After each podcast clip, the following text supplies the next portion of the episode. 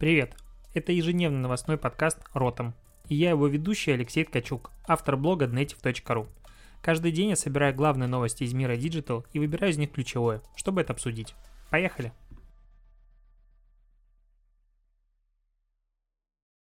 Провитание, сябры. Это 2 июня и Ротом подкаст. Нашел опять сегодня новостей, давай обсуждать сразу появился отчет о платформе Stitcher, которая специализируется на интернет-радио и подкастах, которая запубликовала впервые за 10 лет исследования подкастов. Короче, а какие главные данные? Рост количества подкастов за последние 10 лет не изменился, и сейчас их больше, чем 10 лет назад, а на, 12, на 129 тысяч процентов. Ну, короче, сильно больше стало подкастов. А, конечно, эта цифра, по сути, максимально бесполезна по причине того, что если сравнить, допустим, количество постов, которые публикуются в Инстаграм за эти 10 лет, то а, эти 129 тысяч э, процентов будет ничем. Что еще интересно? С ростом количества подкастов немножко уменьшилась их средняя продолжительность на 2,4, на 2,4 минуты по сравнению с 2013 годом. А, наибольшая часть слушателей в возрасте от 18 до 34, но при этом аудитория 35-55 лет дослушивают подкасты чаще и чаще добавляют их в избранные. За время самоизоляции с 1 марта по 27 апреля количество прослушиваний подкастов упало на 14% по сравнению с аналогичным периодом. Ну, это, видимо, доказывает тот факт, что многие слушают подкасты все-таки как э, какое-то дополнительное занятие. Ты куда-то идешь, ты куда-то едешь, ты занимаешься спортом, ты бегаешь, и в это время слушаешь подкасты. Кроме того, интересная статистика, что две трети подкастов стримится, а не скачиваются. Вот это вот для меня, честно говоря, удивительно, потому что если рассматривать технологию подкастов, то почти всегда сервер просто забирается аудиофайл. Возможно, я просто не до конца разбираюсь в подкастах, но просто это интересное наблюдение лично для меня. А что еще по поводу подкастов? Да, в принципе, особо ничего и нельзя сказать. В общем, их слушают, я слушаю подкасты, и ты тоже слушаешь. Можно сказать, что 100% слушателей этого подкаста тоже слушают подкасты. А более интересная новость пришла из Австралии, где апелляционный суд Австралии оставил в силе а, решение Верховного суда о том, что новостные медиа являются издателями читательских комментариев на Фейсбуке. А простыми словами, не Facebook несет ответственность за то, что пишут под э, постами типа СМИ в Фейсбуке. Не он должен заниматься модерацией, а должны заниматься те э, авторы контента, которые его публикуют. Соответственно, ну вообще это прецедент. Обычно, когда говорят про платформы, платформа должна управлять вообще всем. То есть э, UGC-шные платформы сейчас, э, а Facebook это как бы одна из главных мировых UGC-платформ, поставлены в такое положение, когда сейчас от них требуют нерешаемой задачи. Я уже про это каждый раз говорю, что вы должны модерировать контент, но при этом так, чтобы мы считали, что свобода слова не нарушается. Как это вы сделаете? М, придумайте, вы же умный, вы же придумали Facebook, поэтому придумайте это. А большое количество таких разговоров есть, и вот в Австралии просто переложили ответственность на людей, которые публикуют контент. На мой взгляд, это абсолютно логично. Э, если ты что-то публиковал, и под твоими комментариями творится чушь, какая-то дичь и прочее, и ты не можешь этим управлять, отключи комментарий. Все очень просто. Если ты этого не делаешь, значит, э, ты несешь ответственность за то, что там пишут. Ну, на мой взгляд, максимально адекватное э, требование. Так, э, идем дальше. Еще есть новости. Э, Microsoft увольняет новостных редакторов и заменяет их роботами. Э, в США 50 человек сокращают, в Великобритании 27.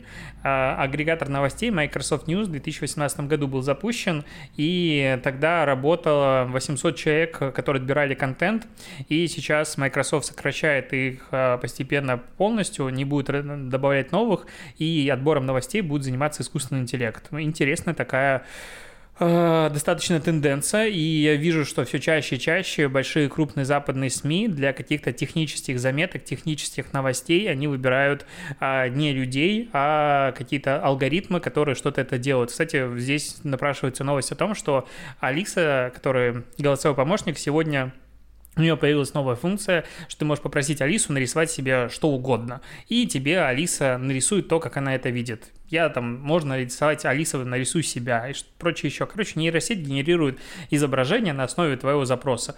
Очень прикольно и, в принципе, мне кажется, даже если еще никто не создал аккаунт, то можно создавать аккаунт а, рисунков Алисы, который она создает. И вот здесь опять вопрос, а кому принадлежит а, контент, который генерирует Алиса чьи авторские права? Яндекса, Алисы, ничьи?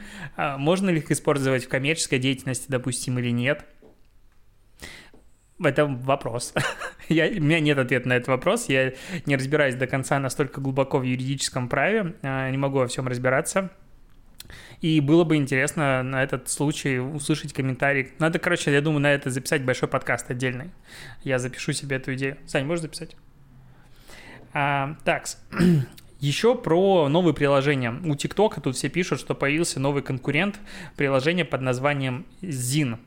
Zayn. ZY2N. А, оно копирует сильно достаточно функции самого ТикТока, причем очень убого и типа TikTok двухлетней давности с очень ограниченным а, набором функций, но при этом платят людям деньги. Можно заработать максимум 110 долларов за то, что ты зарегистрировался, заполнил за себя, про себя всю информацию и пригласил 5 друзей.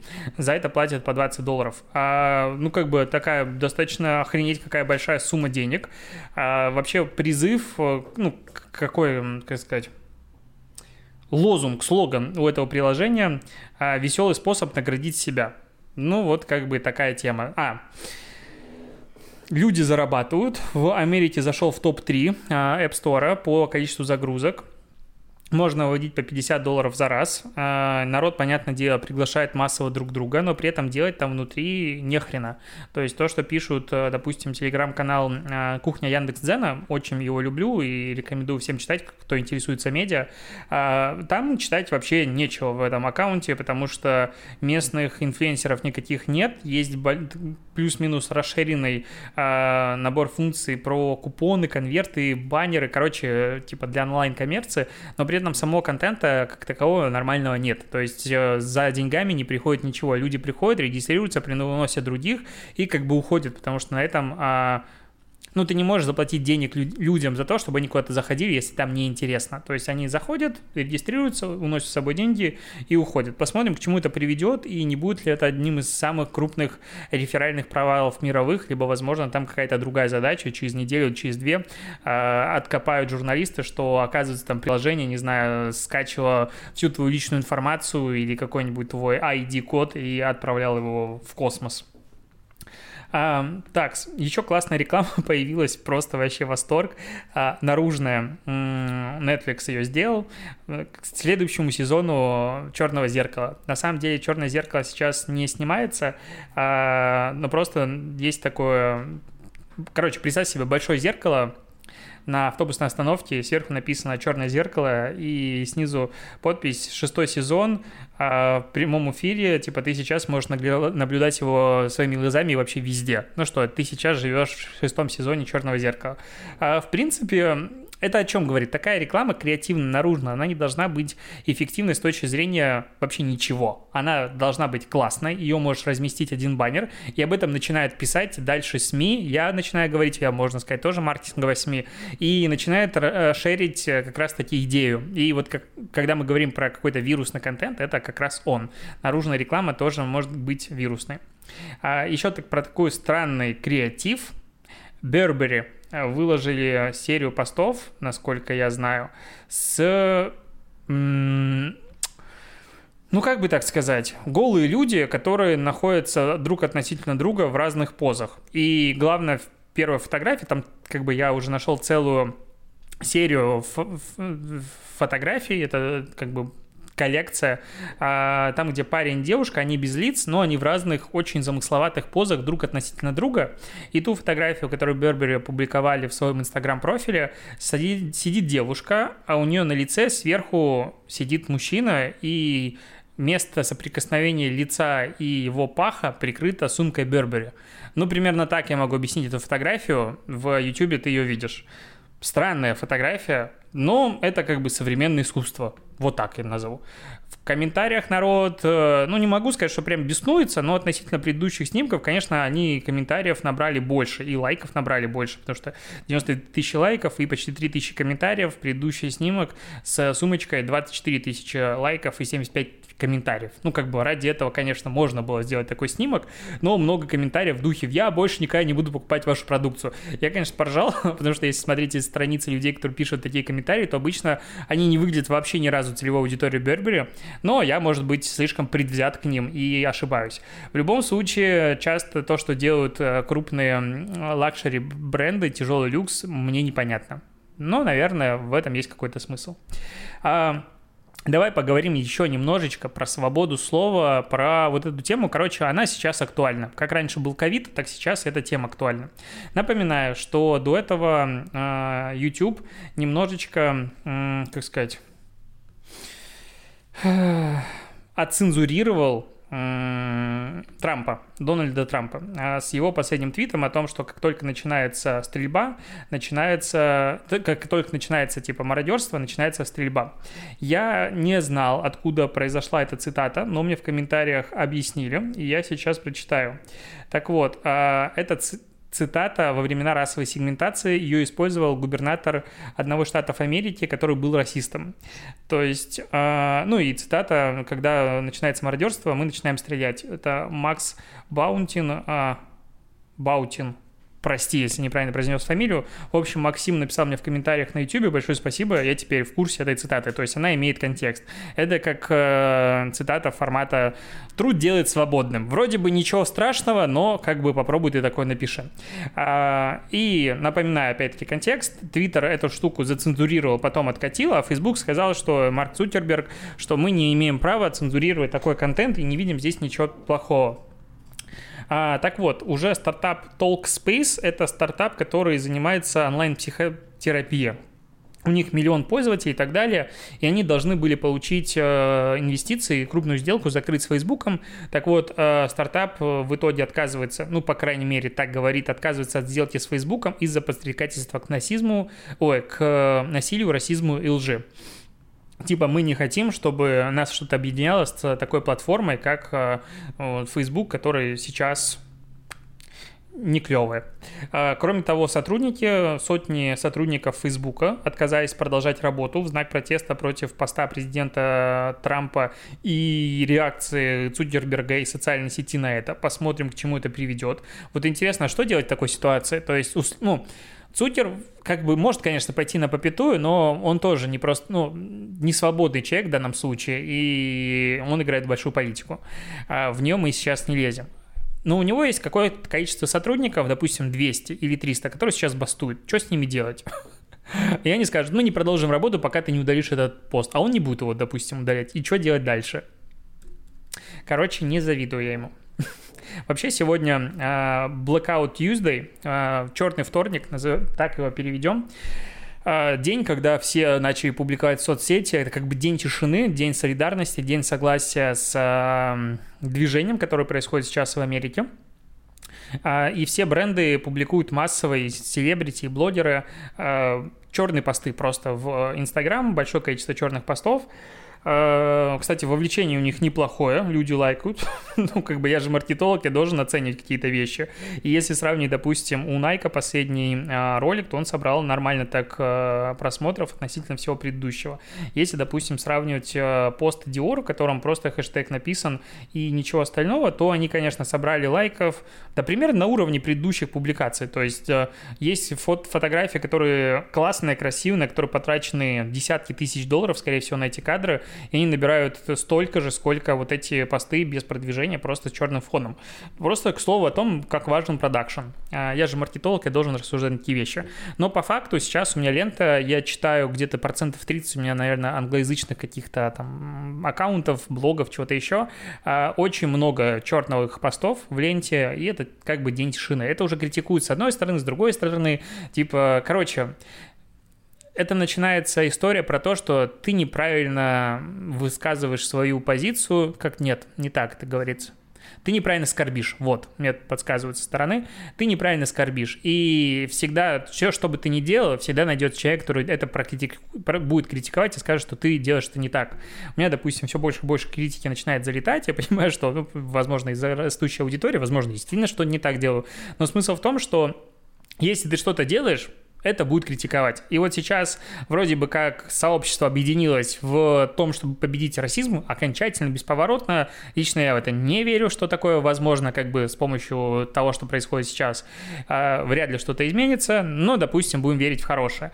И и за это уже фразу меня можно критиковать, типа я ни во что не верю. А, и бренды это поддерживают, как могут в социальных сетях. Там есть, конечно, практически все донатят какие-то деньги на фонды по борьбе с расизмом и прочее, прочим, но людям некоторым этого мало. Я тут видел а, Black Lively и Райана Рейгальца, а, их в Твиттере начали публично, ну никак не публично, а предъявлять претензии о том, что они перечислили, по-моему, на старте только 500 тысяч долларов в фонд по борьбе с, с насилием. Типа, почему так мало? В итоге они задонатили 2 миллиона. В общем, какие-то такие истории. И ты на это смотришь, и типа, а ты сколько пожертвовал? Ну, короче, это вот ситуация, которая меня раздражает, но это не про маркетинг.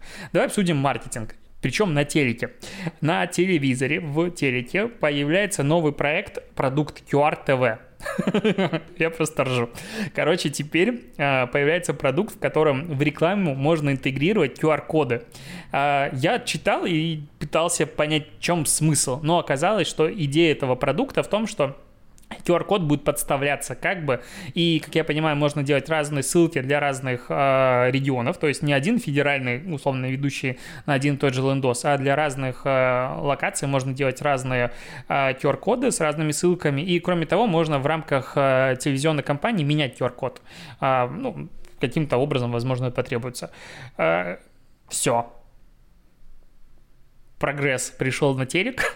Мне вот просто интересно эффективность. Я дико хочу увидеть, узнать, если вдруг у тебя есть статистика, поделись со мной, пожалуйста. Мне, ну, вообще QR-коды меня очень давно интересуют, очень давно привлекают. Еще до момента, когда по сути, начал развивать Native, я уже собирал информацию по QR-кодам, и там в Минске, в тот момент, когда 4 года назад делал, там, месяц собирал QR-коды в наружной рекламе, треть из них просто не работала. Я тогда очень сильно смеялся, где-то такая статья у меня даже валяется в Native очень в долгом а, ящике, ну, в архиве. Вот, и ты просто смотришь телевизор, смотришь рекламу. Ну, допустим, допустим, ты смотришь рекламу в данный момент а, и прям не отрываясь. Появляется QR-код. Сколько он должен быть на экране телевизора, чтобы ты успел его отсканировать? Для сравнения, а, как-то у «Пятницы», телеканал «Пятница», который я люблю с точки зрения их digital активностей, у них была реклама, в которой а, nametag и появлялись. Вот как только появились nametag и в Инстаграм, это было больше года назад, они сразу же их добавили в рекламу, типа подписывайся на «Пятницу». А, на мой взгляд, было плохое объявление, потому что не объяснялось, зачем подписываться, что там. Короче, не было какого-то классного call to action, не было ответа на зачем переходить. Но смысл в чем? Они крутили это где-то неделю-полторы, я про это кейс регулярно рассказываю, и получили примерно нулевой прирост нулевой прирост прироста. А, так вот, я человек, который увидел эту рекламу и потом ее отслеживал, чтобы ее сфотографировать, я не успевал сфотографировать нормальную рекламу. То есть, э, от, про, говоря про то, что отсканировать с помощью неймтега в Инстаграм, ну, вспомни с одной секунды, там, две секунды тебе есть на размышление, где находится вообще сканер неймтегов. Его не, про, не так просто найти. И это было сложно. А сейчас ты представь себе, что смотришь рекламу по телеку, э, не подготовленный чего тебе хренак на э, QR-код, сколько времени его надо показывать и какой должен быть call to action, чтобы люди такие, о, надо отсканировать. Потом, а, опять-таки, ну, какого он должен быть размера. Где-то внизу справа его не поставишь. Ты же не смотришь, как на компьютере, на экран. Ты смотришь его издали. Между тобой экраном минимум несколько метров. А, какого объема должен быть QR-код, чтобы он нормально, уверенно считывался с экрана. Особенно, допустим, если это ночь, э, яркий телевизор, вокруг темно. Короче, есть очень много вопросов по эффективности. Наверняка эффективность есть, потому что до этого типа ее вообще не было. Сейчас можно будет отслеживать какие-то продажи и, возможно, даже интегрировать онлайн в офлайн. Это супер интересно, но Мне кажется, это бы работало намного лучше, если бы такие шоу, как а, «Вечерний Ургант» и прочие вещи, они были бы... Ну, понятное дело, что это должны быть прямые эфиры, ну, значит, не знаю, какой-нибудь вечер с Малаховым, они вроде бы в прямом эфире снимаются, чтобы там были интерактивные элементы. То есть я не понимаю, почему... Вот помнишь, раньше в, ну, в Беларуси 100% было, когда идут новости, что-то там обсуждается, какая тема или вечернее шоу, и надо было отправить смс, типа ты согласен, не согласен, поддерживаешь ты эту мысль, не поддерживаешь. И как-то постепенно все это прекратилось. Возможно, потому что по телеку сейчас обсуждают то, что как бы э, население с этим не согласно, возможно. Но глобально вот таких интерактивов классных не хватает, чтобы сразу там выводился какой-то пользовательский контент. Представь себе, что ты смотришь шоу в прямом эфире, Малахова того же. И тебе дают там возможность отправить какие-то сообщения, и их зачитывают. Какие-то видосы ты можешь делать, что-то участвовать, что-то сканировать, какие-то сообщения отправлять. Короче, на мой взгляд, мобильное приложение, оно может быть очень крутым для телевидения, но этого ничего никто не делает. Ну, либо я этого просто не вижу, потому что, типа, все не, не смотрят телевизор, хотя я время от времени посматриваю. Такая мысль. А, так, так, так, идем дальше. Яндекс и Сбербанк, походу, разводятся. Ну, заканчивается долгое сотрудничество. Короче, что происходит? Сбербанк очень сильно начал дружить с Mail.ru, а Mail.ru это как бы главный конкурент Яндекса в Рунете, ну, с точки зрения всех сервисов. Они, по сути, во всех сервисах пересекаются, ну, кроме там поиска и соцсетей. А, хотя, я думаю, каждый из э, них посматривает на эти рынки друг друга. И у Сбербанка с Яндексом есть два совместных предприятия. Яндекс Деньги и Яндекс Маркет, куда входит и Яндекс Маркет сам, и Беру. И сейчас они, по ходу, расходятся, это инсайдерская информация забыла. Яндексу остается Яндекс.Маркет, Яндекс.Маркет, ну как остается, он его должен выкупить у Сбербанка, а Сбербанк э, забирает оставшуюся часть и выкупает Яндекс денег. И будут они дальше развивать свои продукты сами по себе. Что здесь интересно? Здесь интересно, конечно же, посмотреть на комментарии, потому что в комментариях все уже предрекли падение Яндекс Маркета, потому что у Яндекса не хватит денег без денег Сбербанка, и при этом Янд... Э, Сбербанк без Яндекса тоже ничего не сможет сделать, потому что Сбербанк привык действовать как монополист, и у него нет э, ресурсов, опыта и кадров для того, чтобы а, сделать что-то хорошее. Ну, по сути, с текущими ресурсами Сбербанка у них так много денег, что они могут выкупить просто всех. И мы уже ржем постоянно а, в разных чатах, что а, каждый раз, когда человек, кто-то увольняется из чата, он переходит в одну из трех компаний. Яндекс, Сбербанк или Mail.ru. Короче, выкупают все кадры. Поэтому я вообще верю в Сбербанк. Если он не будет дальше управляться нормально, они просто, мне кажется, они сделают отдельную свою Сберстрану ну, как минимум, Сбергород уже должны построить. Тут ДНС а, захотели построить под Владивостоком, по-моему, или Хабаровском свой город отдельно, 30 тысяч человек. Я вот жду, когда Сбербанк построит свой, ну, потому что это будет максимально логично. А, а вот к интересным новостям, реально неоднозначным, но реально интересным. А, Минкомсвязи предложила Авито, ЦИАНу и другим сайтам объявлений, где есть куча пользовательских объявлений, а, добавить возможность регистрации и идентификации пользователей через госуслуги а, с 1 июля 2020 года. Не обязательно, но в качестве эксперимента а, может быть, продлится год и так далее, и рассчитывают на то, что это снизит уровень мошенничества. Честно скажу, мне эта инициатива нравится. Ну, потому что я вообще мечтаю о том, чтобы у меня в интернете была какая-то электронная подпись, чтобы я мог одним нажатием кнопки, допустим, считыванием лица, какой-нибудь еще фигни, подтверждать, что это я, чтобы мне не надо было идти никуда в банк, чтобы минимизировать офлайн какое-то действие. Ну, чтобы вообще ничего не было а, чтобы не надо было печатать документы, чтобы я мог в электронном виде документ нажать, его подписать, и все. Ну, понятное дело, что все появляется, но потихонечку. И вот как раз Авито и прочие ресурсы, они же, по сути, являются синонимами для многих людей наедалого. А, я уже молчу про то, что появилась новая профессия авитолог. Я ее сегодня узнал. Оказывается, есть куча курсов, и люди учат, как на Авито зарабатывать миллионы денег. Молодцы, не спорю. Но смысл в том, что, окей, я, допустим, на Авито все, что покупал, я купил себе э, iMac и купил э, виниловый проигрыватель. И все это покупал формата. Я сейчас приеду, смотрю, все нравится, даю деньги, забираю. Но можно же покупать онлайн, ну, форматы тебе отправляют. То есть, типа, ты платишь деньги, и, и через почту тебе отправляют и прочее, прочее прочее. И там уже проверить так нельзя. И, допустим, очень много есть мошенничества, связанного с айфонами и вообще техникой Apple. И мошенничество у нас, на мой взгляд, онлайновое расследуется недостаточно хорошо с точки зрения работы правоохранительных органов. Хотя, казалось бы, все это можно отследить. Сколько в дивах кидают, сколько кидают с галками, сколько всего этого, очень много. И вот если была ресурс, вот, допустим, Авито, на котором есть люди, у которых есть верификация через госуслуги. Что такое верификация через госуслуги? Точно знает, кто ты. То есть вот есть твоя учетная запись, вот ты зашел в нее через госуслуги, все, это точно ты, и если ты что-то продаешь и что-то накосячил, тебя можно найти. Да, это ответственность, да, это может прилетать. Понятное дело, что, скорее всего, это делается для того, чтобы отследить барыг, которые что-то много торгуют на Авито и уходят от налогов, и таким образом их наказать и все такое.